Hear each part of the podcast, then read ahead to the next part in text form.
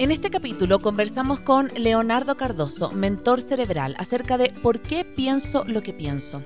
Conversamos de la importancia del ambiente en nuestra manera de reprogramar nuestro cerebro, cómo influyen las creencias, también cómo influye el biotipo y sobre todo de qué manera conociendo no solo nuestra dominancia cerebral, sino que el estilo y nuestro tipo de cerebro es como podemos tener mejores rendimientos y mejores resultados. Conversamos también acerca del programa Ciclos, que combina montañismo, maternidad y el encuentro con nosotras mismas. Bienvenidos. Hola, soy Cone Aitken y yo Paz Dávila. Somos Maternidades Imperfectas, una plataforma que acompaña, empodera e inspira a las mujeres madres a vivir la maternidad como un espacio de autoconocimiento, fuerza y crecimiento personal. Guiamos a las madres desde la maternidad que vivimos hasta la que queremos vivir. Nos interesa reescribir las historias de las mujeres madres, reflexionando y visibilizando maternidades reales, honestas y diversas, alejadas de los juicios y los dogmas que pesan sobre nosotros. Queremos guiar a las mujeres a encontrar su propia voz en la maternidad, a ponerla a su favor y a convertirla en una experiencia de poder y de equilibrio. Nos ilusiona acompañarte a florecer en la maternidad. Bienvenidos.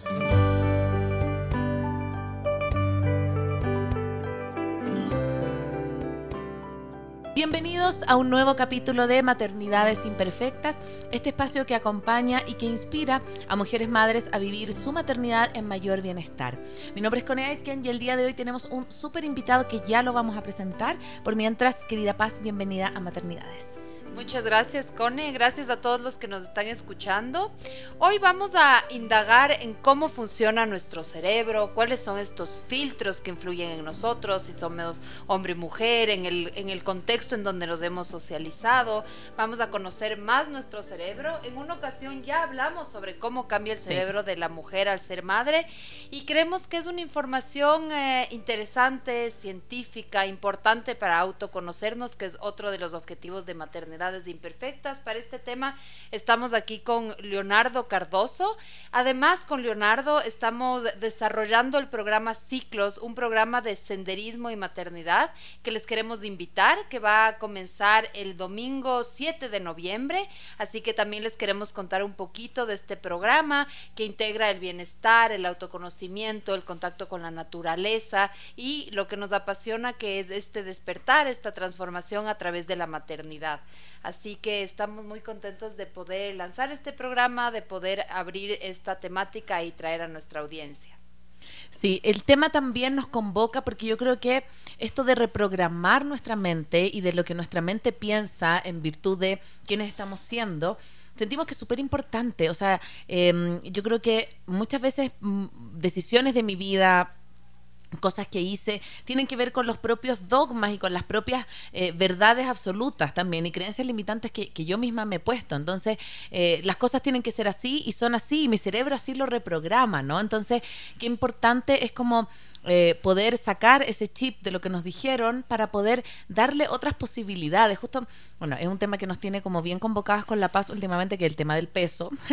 y justamente hablábamos que las dos nunca nos hemos visto flacas o sea, a nosotras mismas. Nunca nos hemos visto eh, como, eh, como delgada, qué sé yo, pero siempre hemos estado saludables. Y cuando miramos fotos de hace tiempo, eh, decimos, pero ¿en qué momento no nos veíamos flacas si estábamos así? Pero yo, en mi cerebro, siempre se ha visto gordo. O sea, yo siempre me he visto más gorda de lo que soy. Entonces, yo pienso que así como eso, que puede ser como muy, muy puntual, se atraviesa y, avanza a distintos ámbitos de la vida, ¿no? Donde nosotros podemos crear realidades en nuestra mente y eso se hace una realidad en nuestro cotidiano. ¿Cómo ha sido para ti, Paz, el tema de tus verdades cerebrales, digamos? Em, primero creo que es algo que no nos cuestionamos tempranamente en mm. nuestra vida. Es como esto es lo que pienso, esta es la realidad, es así. Y la verdad yo entré a justo te escuchaba con él y entré a cuestionar lo que pensaba en mi maestría, una maestría en sociología. Pero que igual había este cuestionamiento de toda esta construcción sociocultural que está, digamos, eh, que permea la realidad y cómo aquello desde una manera diferente de verla o desde una manera más crítica de verla no, no termina siendo una verdad sino una construcción. Mm. Y realmente para mí en ese momento, más allá de que era un programa académico con fines académicos, sí fue la primera vez que comencé o de las primeras veces que me cuestioné por qué pienso lo que pienso. Mm. Y fue de alguna manera desestructurante. Eso también te, te, te, cuento, Leonardo, que no fue fácil. No es fácil decir, pucha, lo que pienso no, no, está, no es de piedra, o no es así, o no es la verdad. Fue, fue como, como que de alguna manera empezar a cuestionarme muchas cosas. Fue como mm. que una puerta de cuestionarme en general. Eh, la, la, realidad, lo que veía, cómo veía lo que veía. Entonces sí fue, quiero decir que fue un proceso interesante, profundo, que de alguna manera me ha acompañado, pero también en cierto modo desestructurante. Así que bueno, pasamos ahorita a presentar a nuestro invitado. Bienvenido Leonardo, cuéntanos un poco de ti, cuéntanos qué haces. Eh, Cuéntanos también de Nunacuri, cuáles son los valores atrás de Nunacuri. Bienvenido a este espacio. Muchas gracias, Paz Cone, eh, y un saludo a toda la, gran audiencia que tienen ustedes en Maternidades Imperfectas. Eh, ¿Cómo presentarme? Tratando de desarrollar lo que venimos haciendo con la línea de neurociencias y puedo decir que soy una persona que propone una actitud positiva y pragmática frente a los desafíos, desarrollando confianza sin crear falsas expectativas. ¿Por qué me presento así? Porque generalmente nosotros nos presentamos con nuestro nombre, con nuestra profesión, mm. de dónde somos, pero llegar a tener una filosofía de vida, algo que en realidad te mueva, algo que, te motive día a día, sin estarnos rompiendo la cabeza de con qué me motivo, qué es lo que, hace que, me comporte de una u otra manera, cuál es mi propósito y estamos en, en esa angustia permanente, ¿no es cierto? Caemos en ansiedad, que a la final es de exceso de futuro, tratando de llegar a lo que, a lo que buscamos. Entonces, a través de los procesos de, aplicación de neurociencias justamente, se puede llegar a definir quiénes somos. Quiénes somos desde una perspectiva eh, de interiorización, de entender eh, este concepto entre nuestro propósito, nuestro legado y nuestra filosofía de vida, que de una u otra manera es lo que, es lo que en realidad somos, ¿no es cierto? Eh, por otro lado, un poco lo que me comentabas, Nunakuri es un proyecto que nace también basado en este proceso de neurociencias hace ya cinco años. Nunakuri viene de dos palabras en quichua, significa espíritu dorado o, alma de oro en concepto.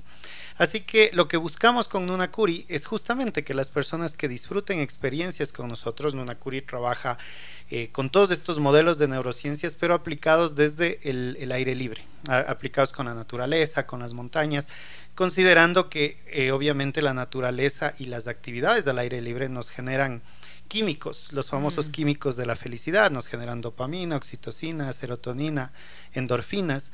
Entonces, eh, lo que buscamos es que cuando disfrutes de experiencias con nosotros, intentes de encontrar tu nunakuri, tu espíritu dorado. Entonces, es un concepto bastante mm, profundo en ese sentido porque el interiorizar en cada persona, el que cada persona empiece a entender eh, justamente cómo ha sido estructurado, qué hace su mente, qué hace su cerebro, si son lo mismo, si no son lo mismo, y cómo esa estructura a través del tiempo nos va formando y nos va haciendo ser lo que somos, nos va haciendo tomar decisiones y no tomar decisiones, nos va dando actitudes y cambiando actitudes.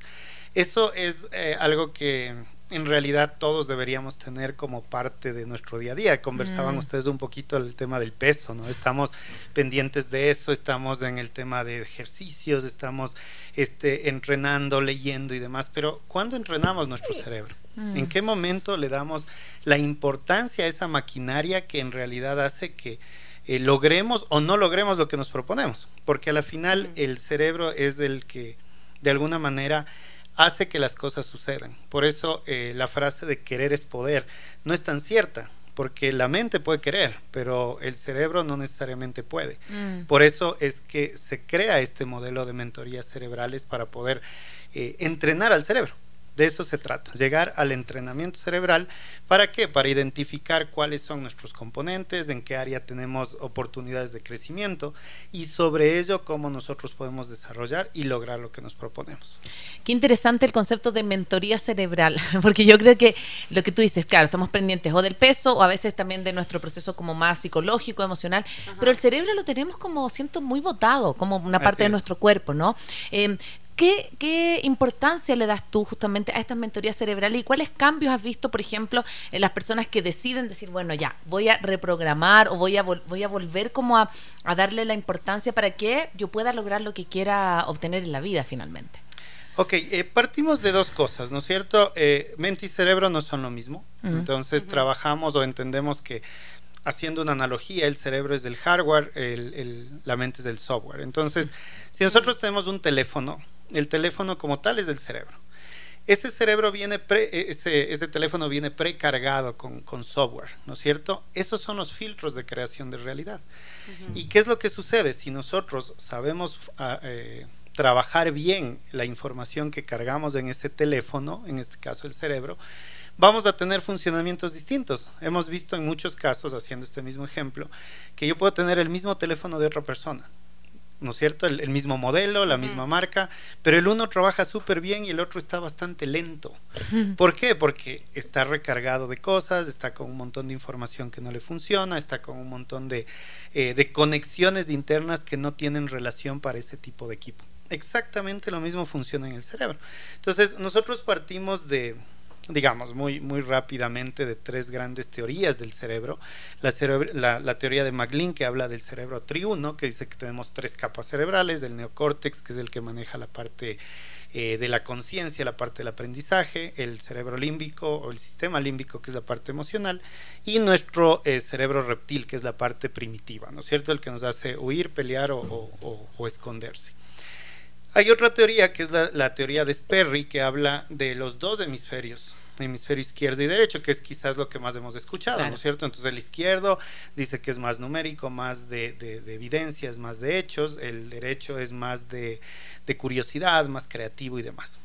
Cuando juntamos esas dos teorías, se genera una nueva teoría que es la de Ned Herman, que habla de los cuatro cuadrantes. Entonces, unes el cerebro triuno con los dos hemisferios y le cortas como una pizza y le abres y te da cuatro cuadrantes. Entonces se identifican con colores, el cuadrante, eh, la parte superior que es el cuadrante eh, azul, eh, la parte inferior que es el cuadrante verde en la parte izquierda y la parte superior que es el amarillo y la parte inferior que es el rojo en la parte derecha, en el hemisferio derecho. Y eso se junta entre las capas y los hemisferios. Entonces, sin entrar en el tema teórico, como decía, ¿para qué nos sirve esto? Para identificar de, esta forma cómo funcionamos. Entonces, un, cuadrante azul posiblemente es una persona muy distante, una persona, sí, de hechos, de evidencias, de números, este, muy práctico. Un cuadrante verde es una persona que le gusta los procesos, le gusta el orden, le gusta la puntualidad, es muy pulcro. Un cuadrante rojo es mucho más emocional, mucho más de relaciones, mucho más de, empatía. Y un cuadrante amarillo es una persona más estratégica, más creativa, más curiosa. Entonces, esto como, como estándar, pero ¿qué mm. pasa en las relaciones? Yo suelo poner un ejemplo de que qué pasa con una pareja donde la, esposa es roja y el esposo es azul. Entonces, una esposa roja le dice, amor, tengo frío. ¿Por qué? Porque se espera un abrazo, una caricia, un, mimo, ¿no es cierto? El esposo azul le responde, ponte chompa.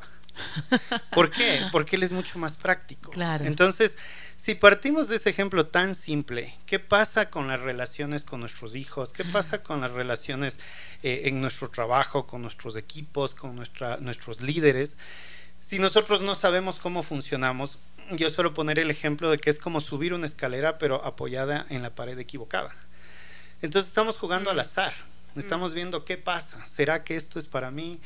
Eh, hacemos todo el esfuerzo, llegamos a un punto y, nos decepcionamos porque no es lo que quería, mm. no es lo que necesitaba, creo que esto no es para mí, creo que no soy bueno para esto. Entonces es como eh, hacer una, un concurso entre quién sube más rápido un árbol, una ardilla o un pato.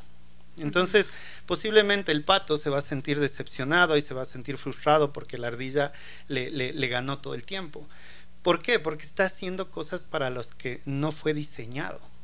Y nosotros, no quiere decir que nosotros no podamos mejorar. Cada uno de, estos cuadrantes se los puede trabajar con distintas herramientas, pero necesitamos saber primero de dónde partimos. Cuando nosotros pedimos un, un Uber, este, decimos, ok, necesito ir a algún lugar. Lo primero que nos pregunta Uber es, ¿cuál es tu ubicación? Si no tienes ubicación, no sabemos a dónde ir, no podemos movernos. Y eso es lo que sucede con este esquema del cerebro. Entonces, cuando podemos visualizar, como yo, yo menciono siempre, un rompecabezas. Con todas las piezas que nos componen, recién ahí tenemos la capacidad de armar lo que queremos armar. Caso contrario, estamos usando piezas que no son nuestras, estamos comparándonos con, con otros rompecabezas, entonces no tenemos esa, esa visión y esa esa base, ese diagnóstico, por así decirlo. Estoy segura que ahorita la gente que nos escucha se debe estar cuestionando, ¿y cómo sé qué cuadrante soy? Mm. ¿Cómo, ¿Cómo llego a saber que soy el cuadrante azul, el cuadrante rojo, el cuadrante naranja? Eh, ¿cómo, ¿Cómo llegar a este conocimiento? Bueno, en realidad hay, hay, hay herramientas, ¿no? Hay, hay el, eh, se conoce como el perfil cerebral, es un test que se puede hacer, eh, que te toma 30, 40 minutos y con eso tienes tu cédula de identidad, como yo digo. Es, es más, más fácil tener un perfil cerebral que obtener la cédula. Y con el perfil tienes en realidad, como te digo, toda esa estructura. Ahora, cuando tú ves el perfil, identificas cosas, pero dices, bueno, ¿por qué se están dando estas cosas? ¿Cómo puedo hacer yo para cambiar esas cosas? ¿Dónde está el origen de esto? Porque puedes decir, no, es que tú eres, eh, tienes una incidencia en el cuadrante rojo preferencial y tienes una, un cuadrante azul de, de de poco uso, digamos. Entonces dices, ok, pero ¿y, de qué me sirve eso? ¿De qué me sirve de, de tener ese punto de partida para empezar a estructurarnos y saber hacia dónde vamos? Y ahí viene la parte de qué pensamos. Porque ese cerebro, cuando nosotros hacemos el perfil cerebral, es el resultado de los filtros mentales. Ahí entra la mente a funcionar. Y nosotros tenemos varios filtros que se cargan en nosotros desde el momento mismo de la concepción. Entonces, tenemos un montón de información que está en nosotros, que está de forma inconsciente y que nosotros no sabemos por qué ocurren ciertas cosas, por qué nuestras actitudes, por qué nuestros comportamientos.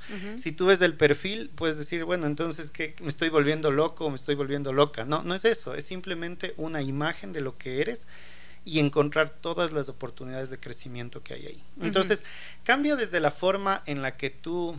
Eh, te ves a ti mismo. Te ves a ti mismo, ves a los demás, empiezas a, cambiar la tolerancia por aceptación, porque te das cuenta que eh, no eres dueño de la verdad, ¿no es cierto? Nosotros estamos aquí los tres y, y, aquí hay cuatro realidades, la de Cone, la de, la de Paz, la mía y la realidad. Y que si ya entramos en el contexto más filosófico, este, no sabemos si lo que vivimos es una realidad o es simplemente una construcción. Pero el tema es cómo logramos nosotros hacer o cómo identificamos ciertas cosas de nuestra vida a través de los filtros. Entonces, eh, como digo, hay cinco filtros en realidad eh, que son fijos y un filtro transversal que son las creencias. O sea, la creencia es el resultado de visualizar todos esos filtros a lo largo de nuestra vida. Entonces, cuando yo tengo esa capacidad de entender quién soy, tengo la capacidad de estructurar quién quiero ser.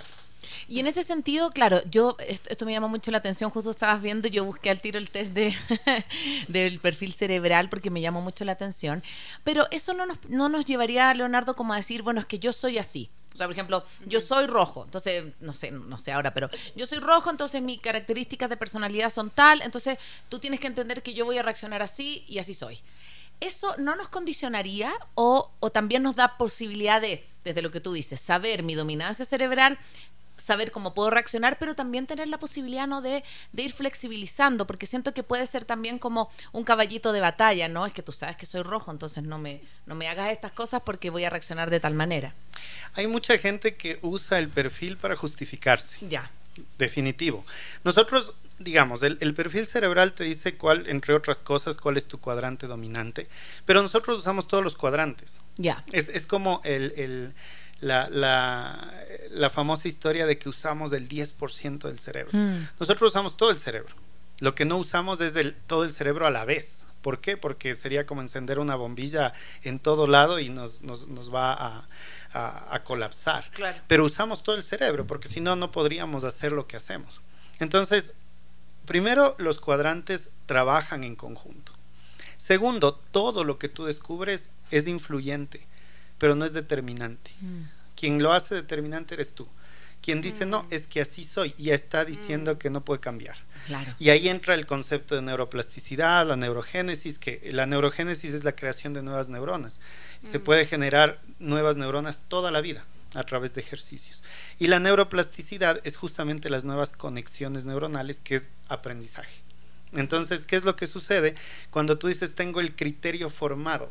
Quiere decir que estamos mielinizados físicamente en nuestras conexiones, es decir, ya no tenemos opción Ajá, de aprender piedra. otras cosas. Claro, así Entonces, por eso es que el, hay muchos conceptos que cambian, ¿no? Como el, este mismo concepto de tener el criterio formado. Más bien la intención es tener eh, una dinámica de crecimiento todo el tiempo para que este, este aprendizaje se convierta en sabiduría a través de la experiencia. Entonces, eh, es importantísimo justamente lo que decía Cone, ¿no? Esto es una información que te da un punto de partida.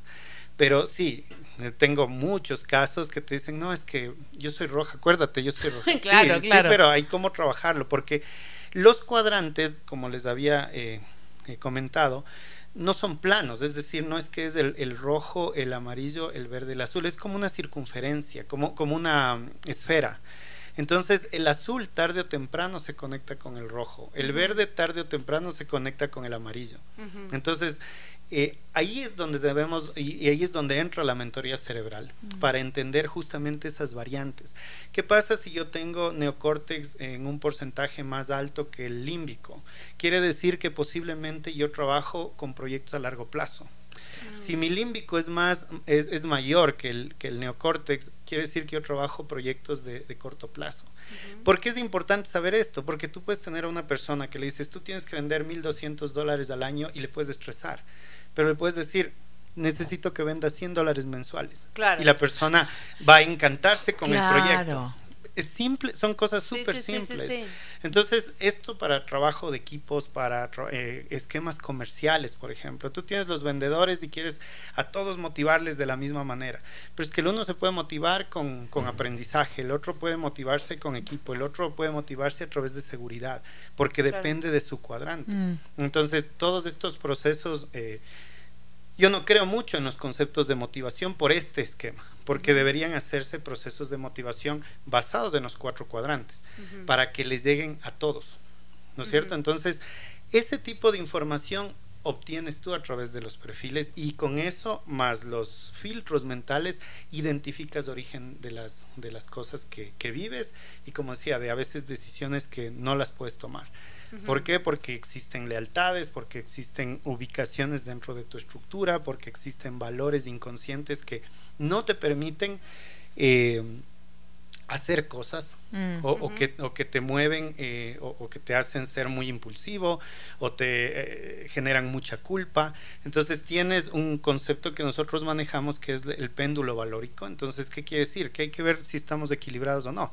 Por eso les decía que entre la tolerancia y la aceptación, el- la misma sociedad nos ha llevado a los extremos, o sea, o es bueno o es malo, o es blanco o Ujú. es negro, y lo que necesitamos es que haya equilibrio. Cuando estás equilibrado, tienes una, una alternativa de poder eh, ser la, la famosa felicidad, ¿no? Tanto que, que se busca como felicidad y en realidad lo que nosotros deberíamos hacer es buscar equilibrio, porque el Sí, cerebro fue diseñado para no sufrir, no para ser feliz, que Mm. es distinto. Entonces, si, si le damos equilibrio, automáticamente eh, todo nuestro entorno va, va a equilibrarse y vamos a poder encontrar la felicidad. Que me te escucho y se me viene mucho esta, esta, esta sensación de la diversidad. Creo que también el hecho de entender que, que los cerebros funcionan diferente nos hace a- apreciar como igual todo esto que se habla ahora de las inteligencias múltiples, que no hay, que hay tantos diversos modos de ser, porque desde la constitución desde, de nuestro cerebro hay diversidad también. Y en ese, en ese, en ese sentido, Leonardo, em, quiero preguntar, has mencionado varias veces este tema de los filtros de creación de la es. realidad, ¿no es cierto? Entonces, como que, eh, y, y ahí quiero ligar también, porque lo que dices es que esta constitución del cerebro, más los filtros de creación de la realidad, eh, da origen a lo que denominamos creencias. Que a mí eso también me parece súper potente porque en nombre de las creencias han pasado tantas cosas en el Mm. mundo eh, por pensar que son verdades, porque así es. Y, realmente cuando hacemos este rastreo nos damos cuenta que simplemente es, es, un tema como de constitución, de filtros que hacen un todo, que nos hacen pensar que es una verdad, pero realmente es solo la consecuencia de procesos, digamos. Cuéntanos un poco de estos filtros de creación de la realidad eh, que has mencionado. ¿Cuáles son? A ver, eh, como les decía, nuestro, nuestra, nuestro cerebro está o funciona en base a los filtros que nos han, nos han ido colocando en, eh, durante toda nuestra vida. El primer filtro que nosotros tenemos se lo conoce como el biotipo, que se lo carga en el momento mismo de la concepción. O sea, mientras se da la concepción hasta el momento del nacimiento, tú ya tienes precargado software. Entonces, el biotipo te da varias características además. El biotipo te da lo que se conoce como la cibernética social proporcionalista. ¿Qué es esto? Entender de dónde viene nuestra identidad. Muy rápido, si tengo papá y mamá, el primer hijo es varón, tiene un 80% de probabilidades de copiar el software de la mamá. Si la primera hija es mujer, tiene un 80% de probabilidades de copiar el cerebro del papá. La segunda hija o, hijo, indistinto de, del sexo, va a copiar el cerebro que queda libre. Claro. Ah. Entonces, eso ya nos empieza a dar ciertas, ciertos rasgos. Estos son matices, ¿no es mm. cierto? Porque ah, igual como mencionabas, Cone, del, del, perfil, hay gente que dice, no, es que yo soy igual a mi mamá, entonces no puedo cambiar. claro, no, estos son matices, porque, insisto, esto es influyente, pero no determinante.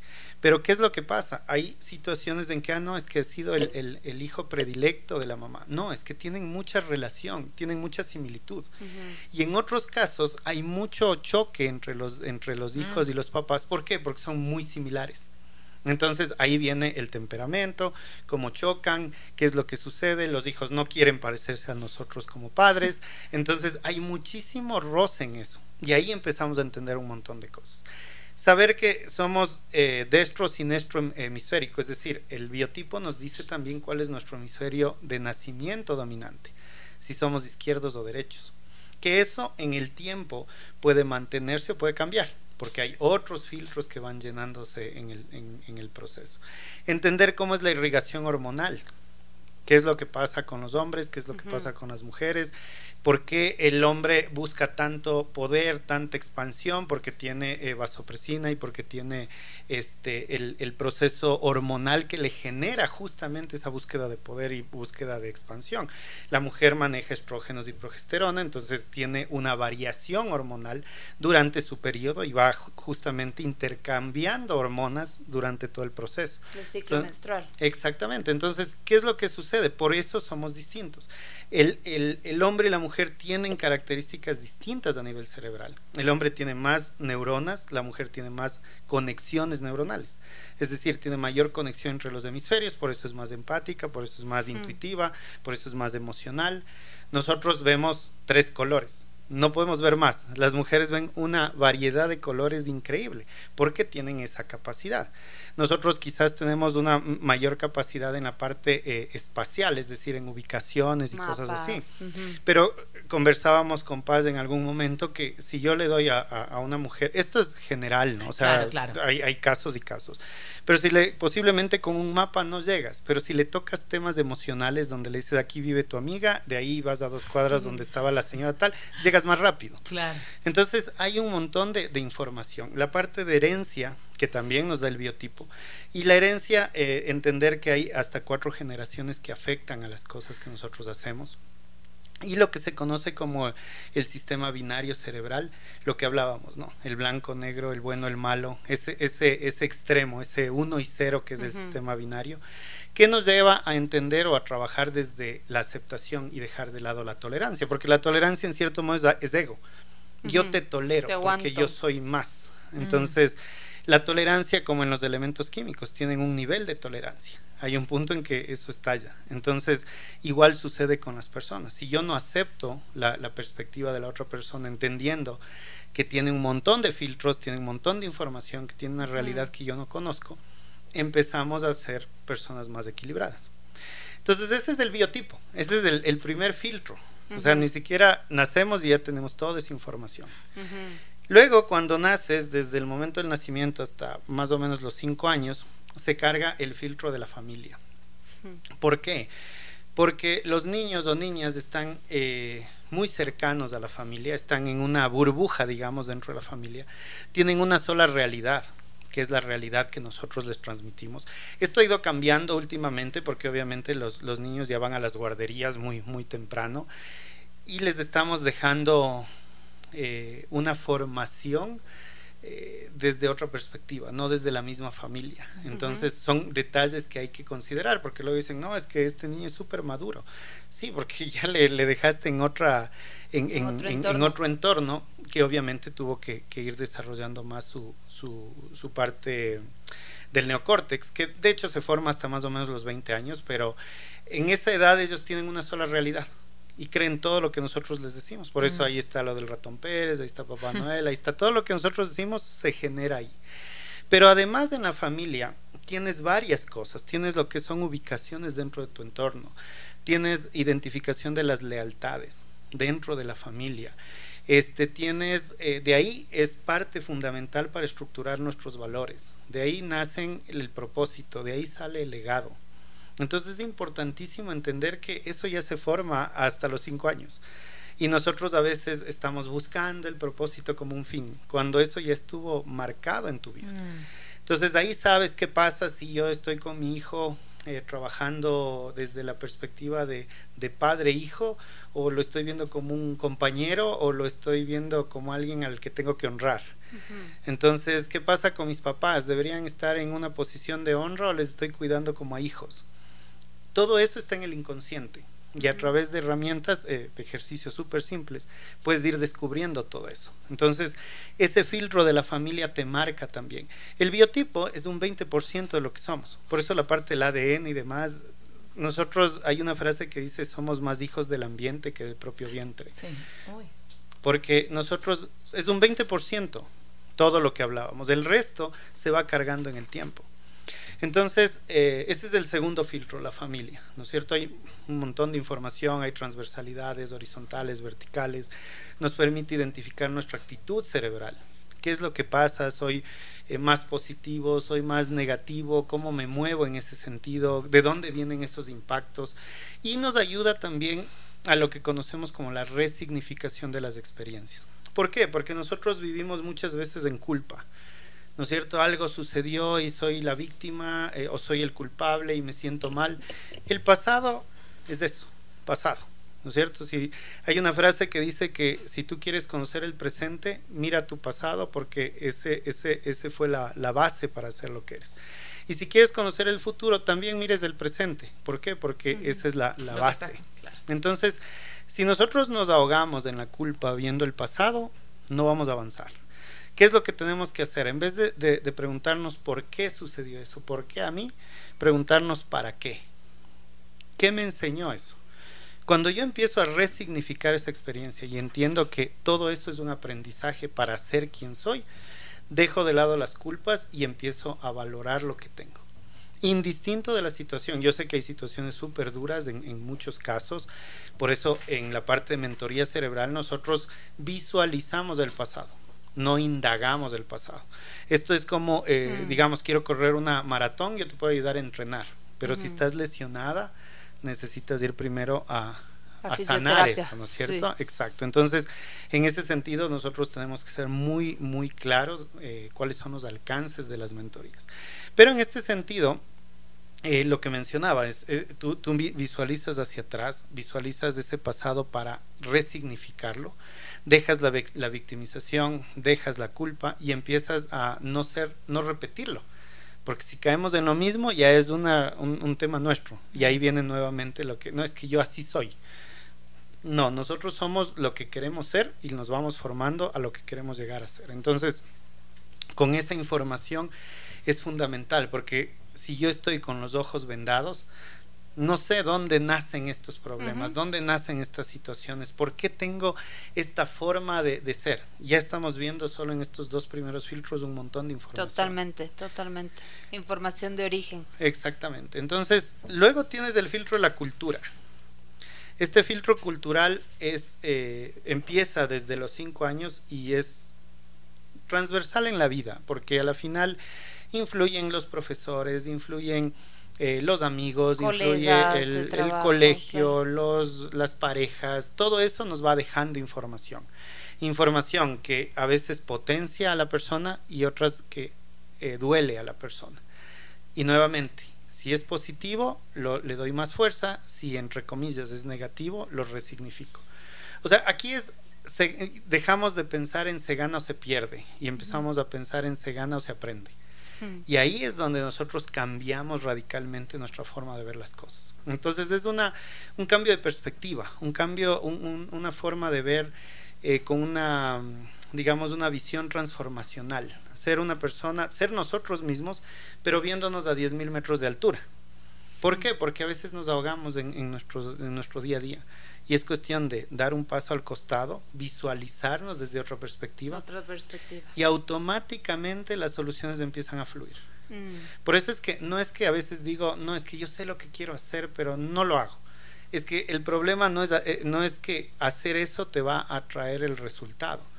Tienes que hacer eso para tener la visión de otra perspectiva y ahí encontrar el resultado. Entonces, esa es una de las cosas más importantes que, que te lleva a entender eh, cómo funcionamos. Cuando vemos los, los, filtros, cuando vemos el, el, cerebro cómo está estructurado, sabemos qué tenemos que hacer. O sea, si tú estás en tu casa y estás, eh, tienes ordenada de cierta manera y no te sientes cómodo, obviamente tienes que verlo desde afuera. Por eso también los arquitectos tienen las maquetas y todo lo demás, porque así lo ves desde afuera. Mm. Pero si tú estás adentro en la construcción de tu casa, estás viéndola en obra gris, no sabes si esto está bien, está más grande, necesito aumentar, no, no tienes idea. Cuando la ves desde otra perspectiva, ahí es donde empiezas a, entender qué es lo que hay que modificar. Entonces, eso te da el filtro de la cultura también. Bueno, quiero agradecer a quienes nos están escuchando. Estamos hablando sobre con Leonardo Cardoso por qué pensamos lo que pensamos, explorando cómo funciona nuestra mente, nuestro cerebro. Queremos agradecer a quienes están aquí y pedirte, Leonardo, que entrar un poquito a este programa que hemos eh, desarrollado, que justamente mezcla esta, este conocimiento desde la neurociencia con lo que significa la transformación de la maternidad y con lo que significa la conexión de la naturaleza. Eh, cuéntanos, cuéntanos un poquito. Sí, justamente Ciclos es un programa orientado a como pusimos en, el, en nuestras redes a madres imparables. ¿Por qué? Porque muchas veces el, bueno, no muchas veces, todo todas las veces, todo, en, en, todo momento, cuando tú tienes un nacimiento o tienes una pérdida de alguien cercano, para el cerebro eso es un duelo, ¿no es cierto? ¿Por qué? Porque empezamos a dar vueltas por los cuatro cuadrantes hasta, hasta que eso se detenga en un momento determinado. ¿Y cómo lo podemos ver eso? Tú puedes tener a, a, tu hijo, a tu hija cuando nace. Y primero puedes estar analizando desde el cuadrante azul, ¿no? Y ahora y la parte económica y, y esto cuántos años y esto va a ser un tema súper difícil y demás. Luego te puedes pasar al verde y decir, y ahora y la seguridad, y, podré lograr lo que quiero con, con, con mi hijo, mi hija, le podré dar lo que necesita. Eh, voy a empezar a, crear un, fondo para su universidad, o sea, ya empiezas a moverte ahí. Luego el niño o la niña están llorando ahí, le dices, no, déjale que, extienda sus pulmones. Dices, pero si hace rato estabas preocupado y ahora no, ¿por qué? Porque está en el cuadrante amarillo. Hmm. Y luego está en el rojo, obviamente ya con el cariño, el apego y todo lo demás. Entonces, ese tipo de situaciones también genera... Eh, eh, cambios en, el comportamiento cerebral. hay un componente que es la, amígdala cerebral, que en cierto modo se hace un poco más grande. ¿Por qué? Porque es la que maneja toda la parte de supervivencia. Entonces, ¿qué es lo que hace al momento del nacimiento? Proteger. Y esa protección implica eh, desarrollar más la amígdala en ese sentido, pero también inhibe otros, otros comportamientos, porque se genera como un enamoramiento hacia el hijo o la hija y se olvida del entorno, de la pareja, del trabajo, de, de todo alrededor. Pero ¿qué sucede luego? Puede venir una sensación de culpa nuevamente, porque ¿qué pasó? Yo, yo, yo tenía mis sueños, yo, yo iba a hacer un viaje, yo iba a tener tal crecimiento a nivel profesional y, y sientes como una culpa allí. ¿Y qué es lo que sucede? Lo que hablábamos, la culpa ya es pasado. Entonces, visualizar eso y potenciarlo desde la perspectiva de la maternidad. Entonces, no, es que me está limitando, me está dando más herramientas ahora y ahora tengo la ventaja de, poder aportar en otra persona. Y ese, ese aporte es el que nosotros vamos a intentar visualizar a través del proyecto Ciclos. Entonces, Ciclos lo que combina son talleres virtuales donde trabajamos dos de estos, de estos filtros, el biotipo y la familia, para entender, en estos dos filtros hay mucha información necesitamos ver todos en un momento determinado para conocer y, saber exactamente cómo estamos estructurados, pero con estos dos filtros tenemos muchísima información para reflexionar, para trabajar, para analizar y para empezar a encontrar oportunidades de crecimiento. Y eso llevado a la naturaleza para hacer una analogía de lo que estamos haciendo. Entonces yo hago, yo entiendo este filtro, pero cuando voy a la naturaleza creamos esa analogía mientras estás caminando, mientras paras, mientras te resbalas, mientras estás agitada, mientras descansas. ¿Por qué? Porque el, la montaña es un, es un entorno de incertidumbre controlado. Hmm. Ahí es donde yo logro... Eh, que, las personas vivan estas situaciones del día a día, pero obviamente, como digo, de alguna manera controladas, ¿no? Aprovechamos la misma incertidumbre del entorno para que eso se convierta en una, una enseñanza para nosotros. Entonces tienes la alternativa de hacer la parte virtual, hacer las experiencias vivenciales, porque como decía, dentro de la parte de montaña, nuestra metodología compone cuatro eh, o tiene cuatro partes, ¿no? El autodescubrimiento que se hace a través de los talleres también y la misma montaña te permite encontrarte. El fortalecimiento del ser a través de los valores, porque identificas tus valores y, vas entendiendo los valores que, que, que son transversales en el montañismo, pero que nos llevamos al día a día. La definición de objetivos, para saber cómo definir los objetivos claramente y qué es lo que quiero hacer, porque al, tener ese desorden, digamos, del momento del, nacimiento, desorden a nivel de, nuestra estructura de cuadrantes, eh, tenemos que cambiar prioridades, tenemos que reestructurar nuestros objetivos, pero tenemos que definirlos, porque si no nos quedamos en el aire. Y eso te lleva a crear hábitos positivos. ¿Por qué? Porque este programa, si lo haces en vivencial, prácticamente dura un mes. Entonces tienes que hacer entrenamientos, tienes que, hidratarte mejor, tienes que alimentarte mejor. Y eso, al hacer la analogía, ese comparativo todo el tiempo, te genera el llevar los hábitos del deporte, en este caso, a cualquier entorno de tu vida. Entonces, el programa de ciclos está estructurado así, o sea, con todo el componente de maternidad y la experiencia vivencial a través del montañismo. Me parece súper apasionante porque finalmente es un viaje, esto como que tú hablas de la montaña, yo creo que la montaña es muy, em, muy clara, porque yo creo que en la montaña encuentras muchas respuestas. Y esto que vaya acompañado con el tema de el biotipo, el tema de la familia, el tema también de nuestras propias creencias, me parece que cuando somos mamás, cuando nos convertimos en mamás, creo que es un viaje al interior súper, súper grande. Y lo puedes tomar o te puedes hacer el loco también, como que puedes vivir una maternidad con toda la dificultad y con todos los desafíos que tiene, pero más como por encima, pero si te, si te arriesgas a como a indagar en ti, creo que es una experiencia súper transformadora. Entonces me parece que ligarlo con la montaña hace de ciclos, yo siento un, un, tremendo programa y una tremenda invitación. Como, em, ¿Qué características tienen que tener las mamás que quieran interesarse en este programa? ¿O va dirigido a cualquier mamá, a cualquier persona que, que le guste eh, esta, esta aventura? los programas que nosotros diseñamos en general son programas orientados a personas sin experiencia en montañismo. Pero sin experiencia real. ¿A qué me refiero? Muchas veces tienes eh, salidas a montañas, ¿no es cierto?, a través de, grupos y demás, que te dicen, no, esto, esto no tiene complicaciones en esta primera salida. Claro, no hay complicaciones técnicas, pero necesitas un cierto nivel físico. Entonces te llevan a caminar 14 kilómetros a 4.000 metros de altura, no vuelves, así es simple. Claro. Entonces, lo que nosotros hemos visto es esa necesidad de aportar desde, desde el primer paso desde eh, indicarte qué deberías hacer para entrenar, cómo deberías hacerlo. Y tenemos un proyecto, o, en el caso de ciclos, es un proyecto progresivo, que ninguna montaña no te va a, o sea, todas las montañas tienen exigencia, ninguna va a perdonar. Como yo les digo, a mí no me cuenten que han entrenado, la montaña les pasa factura el fin de semana. Entonces, es un compromiso personal. Mm. Van a empezar a entrenar, van a empezar a caminar. Como digo, si no han hecho antes deporte, empiezan caminando. Fin de semana montaña, siguiente día dolor y al siguiente día van a ir entendiendo cómo evolucionas. Y a la siguiente semana te vas a sentir mejor, a la siguiente vas a estar más fuerte. Entonces, ¿qué es lo que sucede con esto? Que vas generando la confianza en la persona. Nosotros buscamos dos cosas fundamentales en los programas eh, vivenciales, seguridad y confianza. Si tienes seguridad y confianza, te da la base para hacer un montón de cosas más. Entonces, lo que nosotros comentamos es que vivan su propia experiencia, porque hay gente que dice, no, es que me han dicho que es súper duro, me han dicho que es cansado, me han dicho que no se puede, me han dicho, ok, pero ¿qué, qué, qué experiencia has vivido tú? Ninguna, porque me han contado.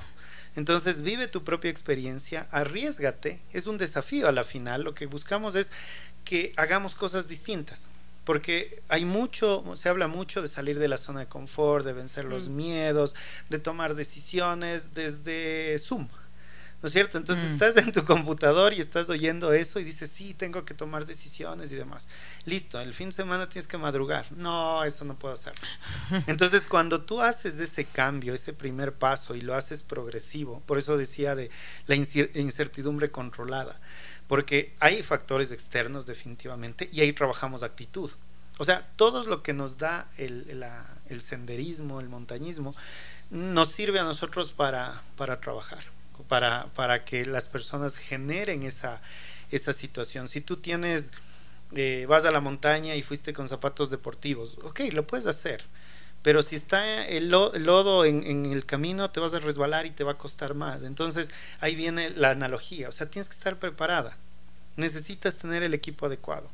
No es que se vea una mochilota, sí, tienes que aprender a ir ligera y saber qué mm. llevar. Mm pero todo eso lo llevas al día a día. Entonces, eh, esa es una, se convierte en una experiencia eh, profunda, una experiencia que, que, impacta las emociones de las personas. Entonces, por eso es progresivo, porque hay muchos miedos, hay muchas situaciones que, hay muchas creencias también en eso.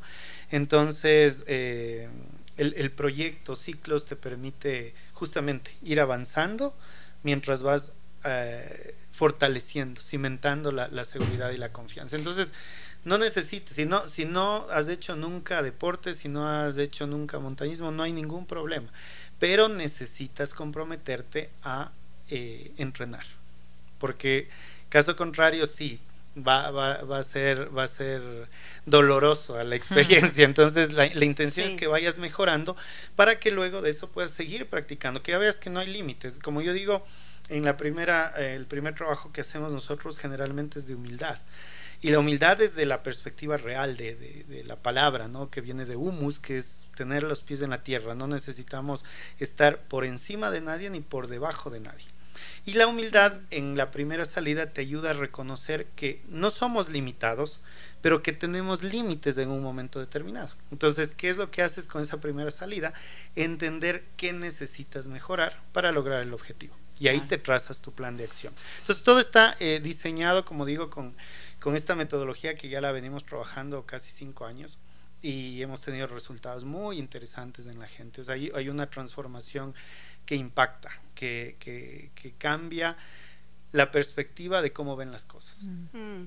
Sí, gracias Leonardo. Eh, me gustaría también eh, complementar que, que todo este programa también está pensado en un dentro del, del, calor de la tribu, por así decirlo, ¿no es cierto? O sea, mamás que estamos caminando juntas, mamás que muchas veces eh, creemos que somos las únicas que tenemos este problema, esta dificultad, este dilema, pero que realmente el rato de, de hablar con el corazón, con otras mamás, eh, te encuentras menos sola, te encuentras que compartimos los mismos dilemas, las mismas problemáticas. Entonces yo creo que también en el, eh, en el montañismo esta fuerza del grupo, y aquí es una fuerza de un grupo particular, ¿no? De, de un grupo de madres que, como bien decía la conoce, definitivamente, de hecho nosotros en nuestra Instagram tenemos bienvenidas al viaje, al hablar de la transformación de la maternidad, porque tiene mucha, mucha similitud, mucha, eh, y con, yo recién hice el entrenamiento para subir al Cotopaxi y habían otras dos mamás y decíamos que justo antes de llegar a la cumbre, eh, eh, tal cual como un parto, ¿no? Que ya llega un rato que dices, ya no puedo más, que me abran, ya me, quiero ir de aquí, o sea, no puedo, ¿cómo, cómo pude haber tomado esta decisión? que O realmente hay un momento en el parto tan desesperante. Y de pronto como que das un poquito más eh, y luego ya viene el nacimiento del huevo y es un alivio, es una sensación de júbilo, de gozo, de logro. Y con, con mis amigas eh, montañistas decíamos esto, ¿no? Como siempre, acuérdate, ya al poco tiempo de la cumbre vas a querer, es como el parto, ¿no? Vas a, vas a querer votar, o sea, vas a decir, ¿y por qué hago aquí? ¿Por, cómo, ¿Por qué me levanté? Podría estar en mi cama acostada y estoy aquí. Pero acuérdate que en una horita más vas a mm. sentir una, un, un poder desde adentro realmente muy especial, ¿no? Entonces también decir esto sobre el programa Ciclos, que aprovechar esta fuerza de la tribu, eh, aprovechar también... Eh, que, vivimos en este país. Yo siempre digo el hecho de tener aquí los Andes, las montañas disponibles todo el año, montañas de justamente, además cada montaña tiene lo suyo, ¿no? Tiene como su espíritu. Las montañas que hemos elegido son montañas eh, relativamente fáciles, pero sin dejar de ser hermosas, sin dejar de ser desafiantes también, exigentes. Eh, y cada, y, lo que decíamos, ¿no? Cuando, cuando ya te vas moviendo hacia las otras montañas, ves la otra, la montaña en la que estuviste la semana anterior desde otra perspectiva.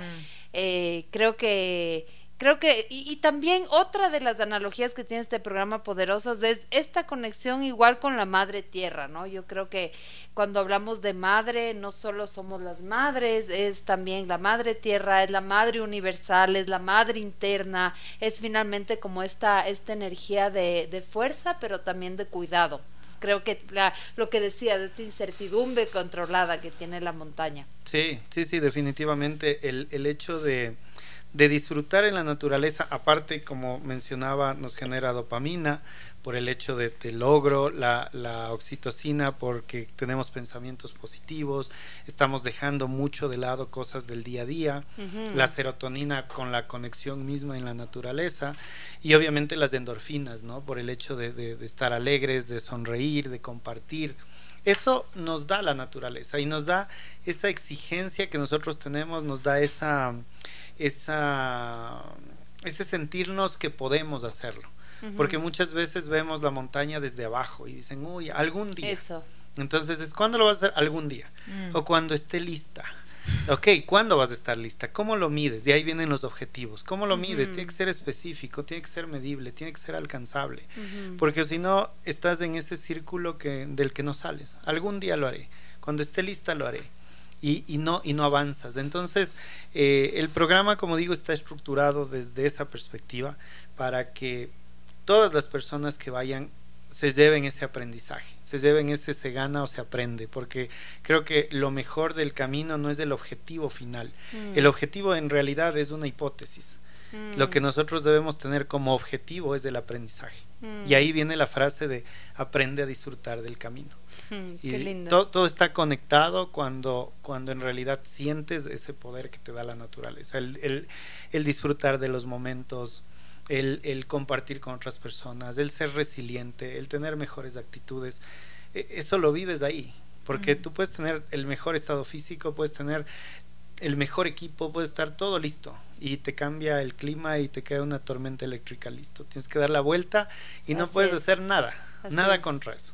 Entonces, así nos pasa muchas cosas en el día a día y no podemos hacer nosotros, más que no hacer nada, tenemos que ver qué nos deja, qué aprendemos de eso. Qué lindo. Quiero, mm, bueno, antes de ir cerrando, ya vamos cerrando con las ideas fuerza que siempre hacemos, que con qué nos quedamos. Quería que hicieras una invitación de cómo se pueden contactar para poder eh, acceder a este programa Ciclos, eh, a qué correo escribir, cómo, cómo puede ser y cuándo comienza. El programa empieza el 7 de noviembre. Eh, tenemos cuatro salidas que son el 7, 14, 21 y 28 de noviembre Y tenemos los talleres, eh, si no me equivoco, el 9 y 11 de noviembre, el 23 y 25 de noviembre y el 30 cerramos el, el proyecto en una, digamos, mentoría grupal y un poco analizar cuáles han sido todos los aprendizajes. Eh, nos pueden escribir, nos pueden escribir al WhatsApp al 098-6757-910.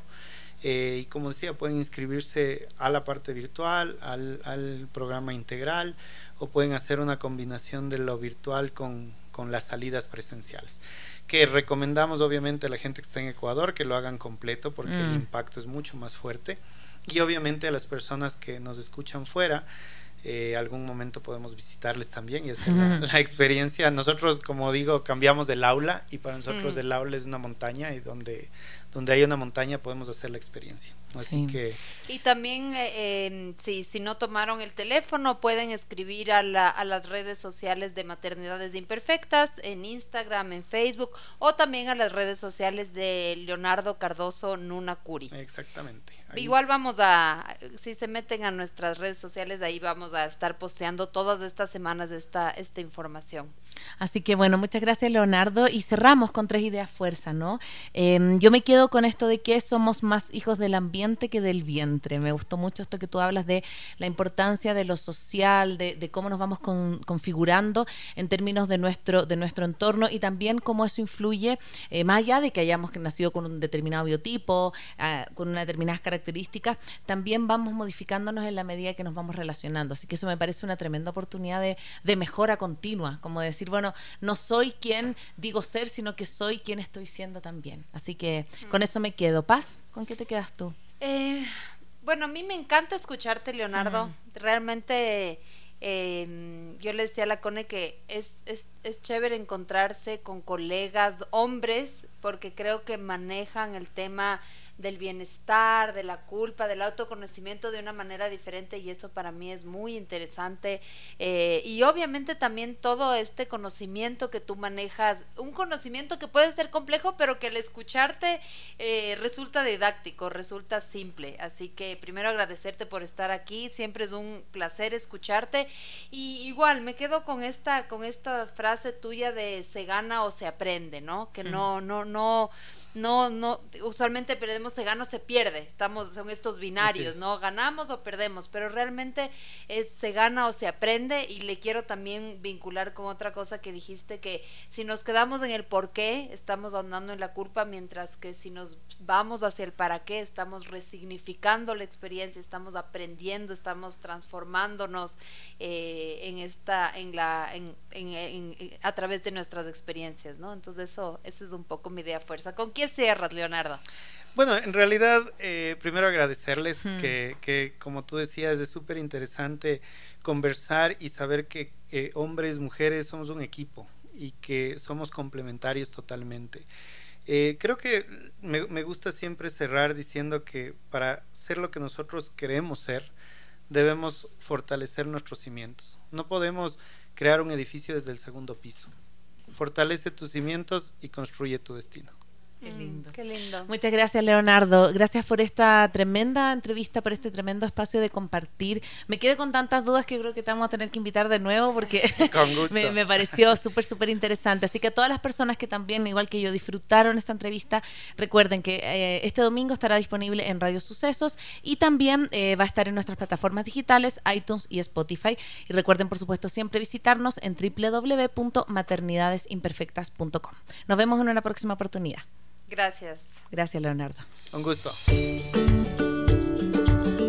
Soy Cone Aitken. Y yo, Paz Dávila. Gracias por regalarte este tiempo de autocuidado y crecimiento. Si quieres escuchar más capítulos y contenidos sobre maternidad y crianza, no olvides de encontrar nuestro podcast en iTunes y Spotify. Y a través de Radio Sucesos todos los domingos a las 12 del mediodía. Te esperamos.